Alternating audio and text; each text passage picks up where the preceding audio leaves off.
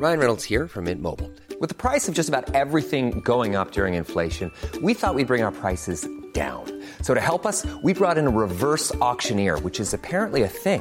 Mint Mobile unlimited premium wireless. Ready to get 30, 30, bit to get 30, bit to get 20, 20, 20, bit to get 20, 20, bit to get 15, 15, 15, 15 just 15 bucks a month. So, Give it a try at mintmobile.com slash switch. $45 upfront for three months plus taxes and fees. Promo for new customers for limited time. Unlimited more than 40 gigabytes per month. Slows. Full terms at mintmobile.com.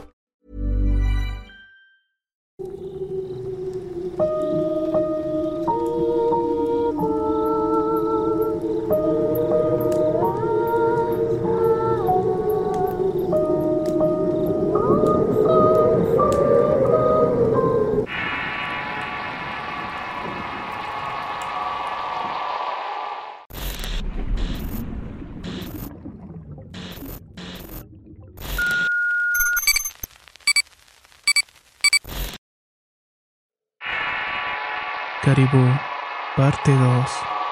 Historia escrita y adaptada por Álvaro Ramos para relatos de horror. Antes de comenzar a escuchar esta experiencia, por favor, tengan en cuenta que deben escuchar la primera parte. Hecho esto, espero que disfruten de la historia. Caribú es una palabra africana que significa bienvenido. Nunca supe por qué le decían así aquello, pero quiero pensar que era la palabra con la cual lo recibían. Había pasado un par de semanas muy enfermo y mi madre en lugar de buscar un médico me intentaba curar con bebidas y ungüentos que ella misma hacía. Hasta que una noche estuve al borde de la muerte y llegó un doctor que llamaba Nájera. Sobra decir que el tipo era por demás misterioso. Usaba un conjunto negro raro y no era la típica bata blanca de los doctores. Este hombre parecía una especie de chamán o vidente.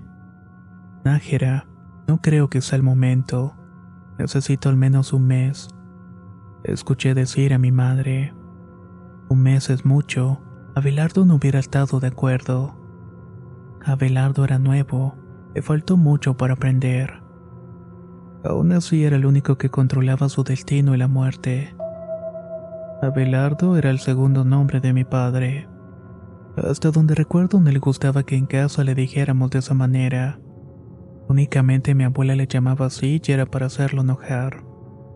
Aquella noche tomé un jarabe que prácticamente me devolvió la vida. Al día siguiente me percaté de la ausencia de mi madre, lo cual era sumamente extraño, ya que no acostumbraba salir fuera de la casa a menos de que fuera muy necesario. Aquello me preocupaba mucho, pero tenía que aprovechar la soledad para investigar más sobre el tema de Caribú. Revolví cajones, gavetas e incluso revisé ollas en la cocina para tratar de encontrar algo que me diera una pista. Algo dentro de mí me decía que eso podría estar relacionado con la muerte de mi mujer.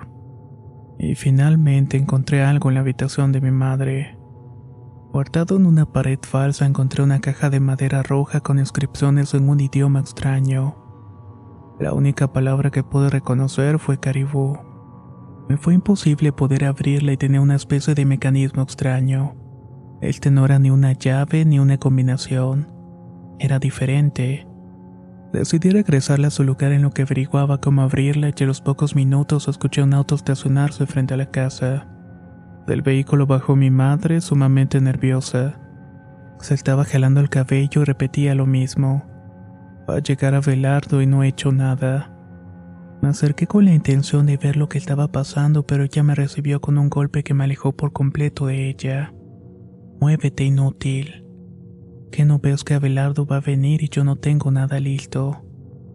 Su mirada perdida, su voz temblorosa y su extraño comportamiento me confirmaba que algo estaba pasando. De alguna manera yo era parte de todo aquello también. Por la madrugada escuché a mi madre salir de la casa y yo no dormía nada. Intenté seguirla, pero una vez más la voz más dulce que he escuchado me detuvo. Sal de ahí que ya viene Caribú. Esa noche escapé de casa. El único lugar al que pude ir fue la casa de la familia de Paloma. A pesar de haber estado alejado de ellos un tiempo, esa familia siempre me aceptó y siempre me cuidó como su hijo. Así que no tenía de otra. Además que era el único lugar que mi madre no iba a buscarme en caso de que tuviera que hacer. Y sabía que lo haría, pues me llevé la caja roja conmigo. Ya estando en Oaxaca le conté a mis suegros lo que había escuchado y lo que me ocurría con la memoria de su hija. A ellos les pasaba lo mismo. Constantemente tenían sueños con ella o veían caminarla por la casa según su madre.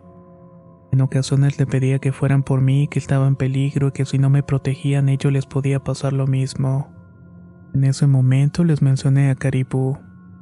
Ellos no sabían de lo que estaba hablando y jamás habían escuchado aquel nombre, pero tenían un conocido en el istmo que nos podía ayudar. Esperamos un par de días para buscar al conocido de la familia y durante esas noches no dejaba de pensar en aquella plática entre Nájera y mi madre. Hablaban de mi padre y de eso estaba seguro, pero no entendía por qué. Por medio de libros y una búsqueda de internet encontré algunos dibujos parecidos. En ellos salía aquel venado sin un solo cuerno. Había muy poca información clara. Casi toda tenía que ver con cosas de horóscopos y espíritus animales hasta que finalmente visitamos a René, el conocido de mis suegros. El hombre no era un brujo ni nada por el estilo, era todo lo contrario a lo que yo creía. El hombre había sido catedrático en una universidad y se había especializado en historia y era amante de las culturas extranjeras. Tenía todo tipo de libros y artículos que había recolectado en sus viajes e incluso tenía fotografías con personajes importantes. El hombre estuvo algunos años viajando entre África y Asia. Hacía una investigación para una revista canadiense, y fue en ese viaje cuando escuchó por primera vez una tribu que veneraba una especie de entidad o demonio. Este les concedía la fuerza necesaria para controlar su propio destino y que según esa tribu, aquel demonio controlaba y entendía el misterio de la vida y la muerte. Para invocarlo era necesario pasar un prolongado tiempo haciendo sacrificios en su nombre esperando su regreso por medio del cuerpo de uno de los líderes de la tribu. Ofrecían vidas de sus clanes rivales, así como de los ancianos, y también de los bebés con visibles malformidades, haciendo que aquello se alimentara de almas puras y también almas perversas. La palabra con la cual lo recibían era caribú. Esta caja que cargas contigo contiene en su interior una brujería muy poderosa se abre únicamente con dos artefactos que son construidos por los guardianes de ese demonio. Se tiene evidencia que hay clanes de seguidores de esa deidad en varias partes del mundo, especialmente en el Caribe y el sur de Asia. Allí hay más personas en rumbo. Esta es la primera vez que veo evidencias de un clan en México, me dijo el hombre mientras revisaba atento el funcionamiento de la caja. Los papás de Paloma escuchaban atentos y de la nada su madre dijo, Mi hija me habla en sueños y me dice que eso la tiene presa. Está ahí junto con más personas. Eso va a regresar y va a tomar una venganza.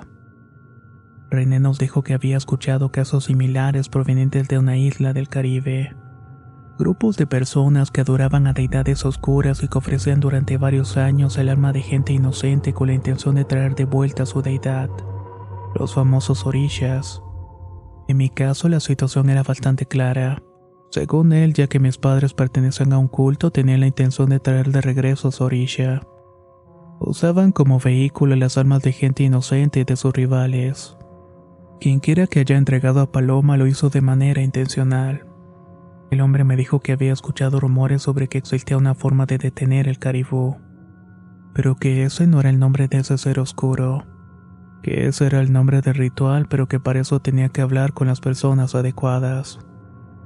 Vas a tener que enfrentar a tu madre y obligarla a que te diga la verdad. Si esa leyenda llegara a ser cierta y esa gente pudiera tener el poder de un ser tan despreciable como ese, muchas cosas malas podrían llegar a pasar, especialmente con gente como mi madre, me dijo el hombre. Pero si vuelvo a casa algo seguramente me va a pasar y no voy a poder volver. Entonces busca a sus enemigos e investiga. Aquí no puedo hacer nada más por ti. Después de una larga plática con la familia de Paloma, tomé la decisión de volver a enfrentar la verdad. Pero antes tenía que seguir el consejo de René.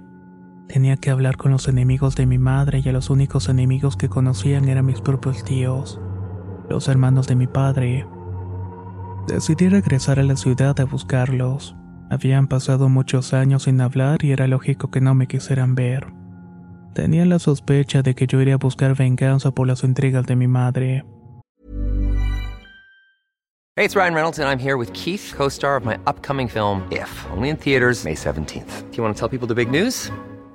All right, I'll do it. Sign up now and you'll get unlimited for $15 a month in six months of Paramount Plus Essential Plan on us. Mintmobile.com slash switch. Upfront payment of $45 equivalent to $15 per month. Unlimited over 40 gigabytes per month. Face lower speeds. Videos at 480p. Active Mint customers by 531.24 get six months of Paramount Plus Essential Plan. Auto renews after six months. Offer ends May 31st, 2024. Separate Paramount Plus registration required. Terms and conditions apply if rated PG. Hey, I'm Ryan Reynolds. At Mint Mobile, we like to do the opposite of what Big Wireless does. They charge you a lot, we charge you a little. So naturally, when they announced they'd be raising their prices due to inflation, we decided to deflate our prices due to not hating you. That's right. We're cutting the price of Mint Unlimited from $30 a month to just $15 a month. Give it a try at mintmobile.com slash switch. $45 upfront for three months plus taxes and fees. Promo rate for new customers for limited time. Unlimited more than 40 gigabytes per month. Slows. Full terms at mintmobile.com. El único que aceptó recibirme fue mi tío Ramón. Él me citó en la casa en la cual había crecido. Decía que era el único lugar en el cual me podía recibir sin poner en peligro a su familia.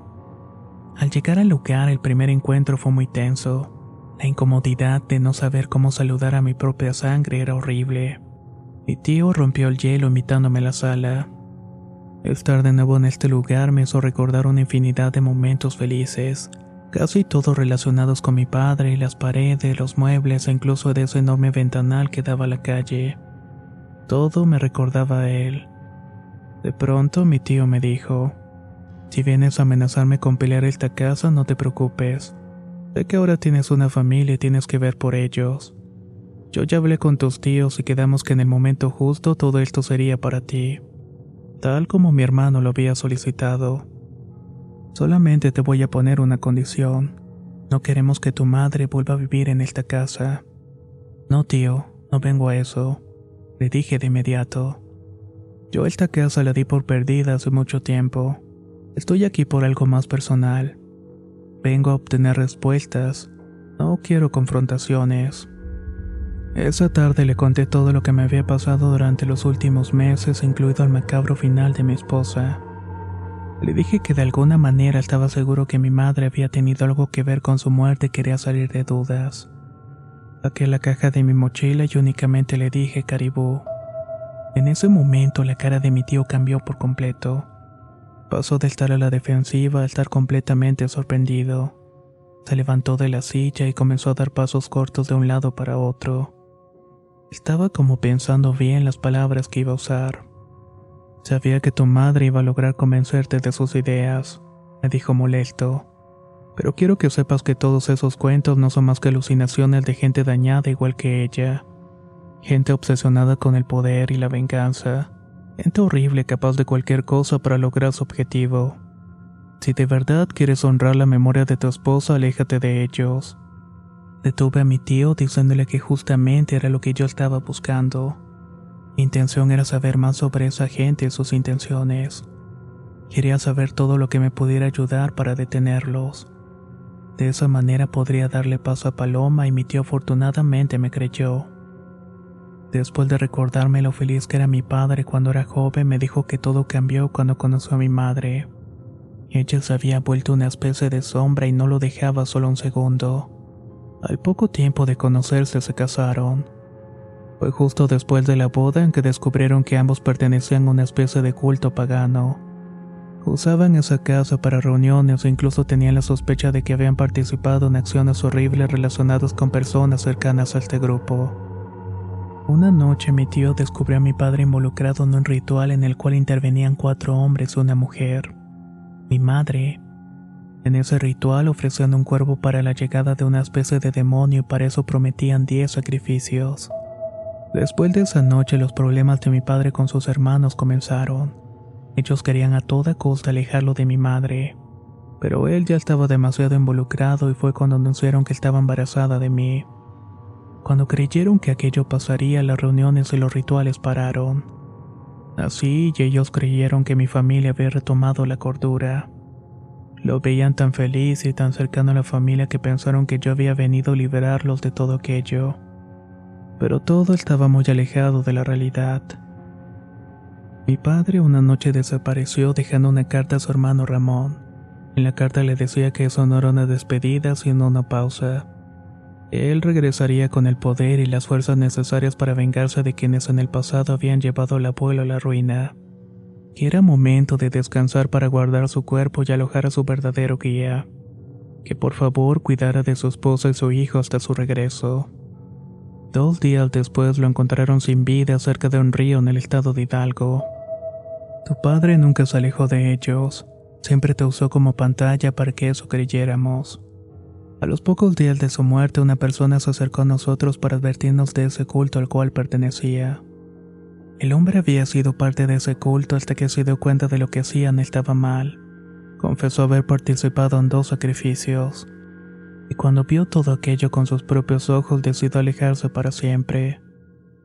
Pero nos dijo que tu padre se había ofrecido para ser el receptor de esa deidad, que con el apoyo de la sacerdotista todos lo habían aceptado. Esa sacerdotista era tu madre. Ella es de una tercera generación de mujeres dedicadas a ese culto. Por eso tu padre nunca conoció a tu abuelo. Él murió joven al igual que tu bisabuelo materno. Las únicas que tenían vidas longevas eran las mujeres. Tus tíos y yo nos pusimos a investigar y descubrimos que parte del ritual era mantener a salvo el cuerpo del receptor. Por eso lo que pedimos fue una orden para exhumar el cuerpo de tu padre después de que ustedes se fueron. Únicamente para descubrir que ya no estaba. Alguien más lo había sacado antes que nosotros. En ese momento confirmamos que esa gente estaba dispuesta a todo con tal de seguir con sus planes. Te digo desde ahorita, todo eso son cuentos. Son inventos que alguien creyó para hacerse de adeptos y sacarle el dinero. Usó una vieja leyenda africana para engañar gente como tu madre y su familia. Llevan años esperando la venida de ese demonio. Ese demonio se apodera de las ofrendas y las lleva a un estado de frenesí. Luego ellos mismos hacen daños terminando con sus propias vidas. Supuestamente es un ser violento, vengativo, calculador. Usa tus miedos y tus preocupaciones para dañarte. Seguramente eso le pasó a tu esposa. Yo no sabía qué decir. Estaba completamente seguro de que no estaba mintiendo. Todo lo que me decía tenía sentido y las actitudes de mi madre y la misteriosa muerte de mi mujer lo confirmaban.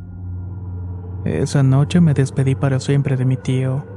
Fue la última vez que hablé con él, pero antes de irme me dijo, en la carta tu padre dice que junto a él otras siete personas ya habían sido enviadas a despertar a su orilla. Que la próxima vez que naciera lo haría donde nace el agua. Tu esposa seguramente fue la número nueve. Les falta uno más para despertarlo. Digan lo que digan, tu padre no va a regresar de la muerte. Y si llegas a verlo, ten por seguro de que no va a ser mi hermano. Me despedí de mi tío con un abrazo reparador jurándole que descubriría todo y que le daría a mi padre y a Paloma la paz que tanto necesitan. Una semana después me enteré de su muerte. Una trágica e inexplicable muerte. El día siguiente volví a la casa de mi madre y para mi sorpresa no estaba sola. Habían dos hombres esperándome. Entre ellos el famoso Nájera y el otro nunca lo había visto. Pero también tenía esa mirada tenebrosa. Al entrar ellos se comportaron de manera muy amistosa, algo que sin duda no me esperaba. Me pidieron que los escuchara antes de hacer alguna locura, y que después de todo aquello yo sería libre de tomar una decisión. El hombre que no conocía se sentó en el sofá de la sala y me dijo, todo en la vida se trata de dualidad. Para todo mal existe el bien y para todo acto de maldad existe la venganza. Lo mismo pasa con las historias. Siempre hay dos versiones del ganador y la del perdedor. Ya escuchaste las versiones de los perdedores. Es momento de que escuches la versión de los ganadores. Pero esta versión la podrán escuchar en la tercera parte de esta historia. Nos escuchamos en el próximo relato.